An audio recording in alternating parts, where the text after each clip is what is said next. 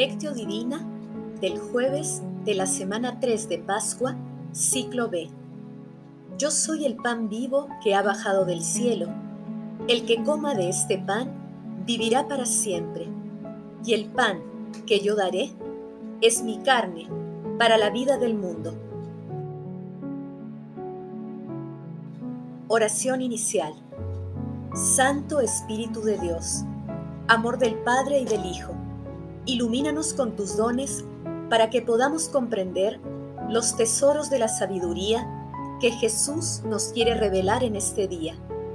Otórganos la gracia para meditar los misterios de la palabra y revélanos sus más íntimos secretos. Madre Santísima, intercede ante la Santísima Trinidad por nuestra petición. Ave María Purísima, sin pecado concebida. Paso 1. Lectura. Lectura del Santo Evangelio según San Juan, capítulo 6, versículos del 44 al 51. En aquel tiempo dijo Jesús a la gente, Nadie puede venir a mí si no lo atrae el Padre que me ha enviado, y lo resucitaré el último día. Está escrito en los profetas, serán todos discípulos de Dios. Todo el que escucha lo que dice el Padre y aprende, viene a mí. No es que nadie haya visto al Padre, a no ser el que procede de Dios.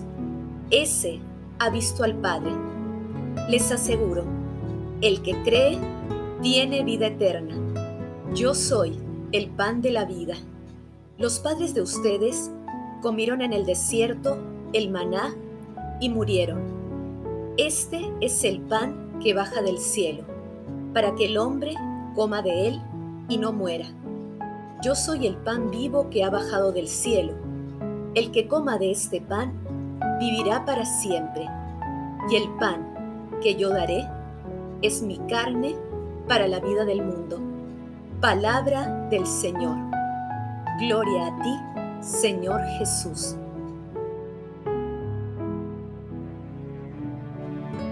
La lectura de hoy también forma parte del discurso eucarístico de Jesús.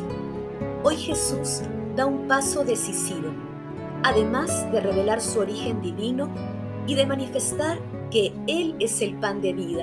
Se entrega totalmente para que el mundo viva. Asimismo, Jesús señala que la fe no depende de la iniciativa humana ni de sus méritos.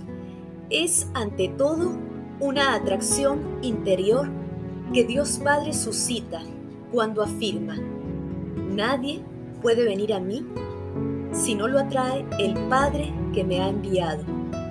Como manifiesta Romano Guardini, Cristo dice que quiere entregarse a nosotros, que quiere llegar a ser sustancia y fuerza de nuestra vida, y no en un sentido espiritual simbólico, sino real verdadera carne, verdadera sangre, verdadera comida y bebida.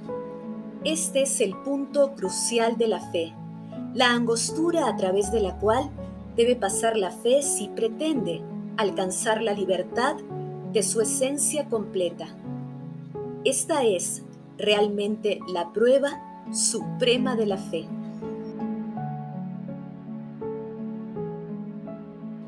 Paso 2.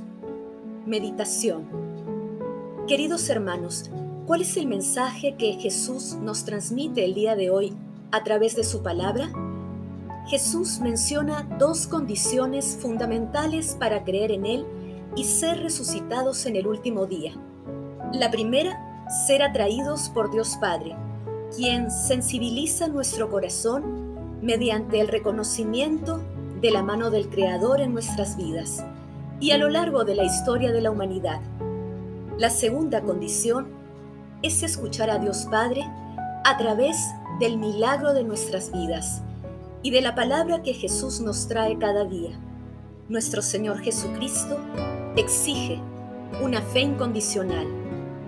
Hermanos, entremos en el misterio de la Santísima Trinidad, Dios Padre, Dios Hijo y Dios Espíritu Santo tres personas, con personalidades diferentes, pero unidas por un amor infinito. Tengamos presente que nuestro Señor Jesucristo es el pan vivo bajado del cielo, que conoce a Dios Padre y con el Espíritu Santo nos guía y fortalece. Reflexionando en la intimidad de nuestros corazones, respondamos, ¿cómo podemos ayudar a otras personas a acercarse a Dios? ¿Cómo la Eucaristía nos ayuda a conocer el misterio de la Santísima Trinidad? Camino a Pentecostés, que las respuestas a estas preguntas nos ayuden a acudir confiadamente a Dios Padre, a través de Jesús y con la fuerza del Espíritu Santo, poder dar testimonio del amor de Dios. Jesús nos ama. Paso 3. Oración. Padre Eterno, que en estos días de Pascua nos has revelado más claramente tu amor y nos has permitido conocerlo con más profundidad, concede a quienes has liberado de las tinieblas del error adherirse con firmeza a las enseñanzas de tu verdad. Padre Eterno, cuéntanos entre tus elegidos y envíanos el Espíritu Santo para que escuchemos tu palabra y la convirtamos en obras de misericordia, amando a Jesús, tu Hijo. Amado Jesús, pan vivo bajado del cielo, nuestro corazón está dispuesto a seguirte. Concédenos la gracia de comer siempre de tu pan eucarístico y ser testigos de tu amor en nuestra vida.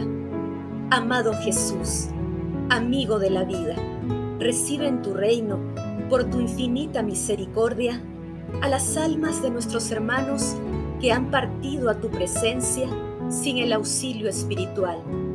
Madre Celestial, Madre de la Divina Gracia, Madre del Amor Hermoso, intercede ante la Santísima Trinidad por nuestras peticiones